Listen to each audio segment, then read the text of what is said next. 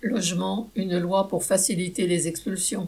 Après un vote à l'Assemblée nationale, c'est au tour du Sénat de s'emparer depuis le 31 janvier d'un projet de loi permettant d'expulser beaucoup plus facilement les sans-logis ayant trouvé refuge dans un logement vide et les locataires qui n'arrivent plus à payer leur loyer. Sous prétexte de lutter contre les squatteurs, le texte voté à l'Assemblée triple les peines encourues par ceux qui se mettent à l'abri par nécessité dans des logements inoccupés, des bureaux vides, des friches industrielles.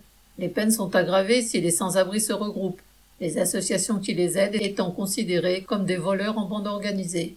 Alors qu'une centaine de milliers de logements restent durablement vides et directement habitables dans les régions où il est le plus difficile de se loger, il n'est pas question de pénaliser les propriétaires ou les agences immobilières qui les laissent inoccupés en attendant de les revendre avec profit. Ils auront même la possibilité de faire condamner à trois ans de prison et 45 000 euros d'amende ceux qui y trouvent refuge. Sont également dans le collimateur les victimes de marchands de sommeil, des propriétaires qui n'ont pas pu faire face à leurs échéances, des petits commerçants ou des artisans dont le bail est résilié pour les mêmes raisons. L'attaque vise aussi ceux qui disposent d'un bail d'habitation en bonne et due forme. De simples retards de loyer pourraient entraîner la résiliation automatique du bail avant même que la justice s'en mêle, et un juge qui voudrait accorder un délai avant la venue de l'huissier ne pourrait plus le faire. Les locataires qui ne quitteraient pas d'eux-mêmes leur logement dès le jugement d'expulsion s'exposeraient à une amende et même à la prison, et de toute façon, la venue de l'huissier serait accélérée.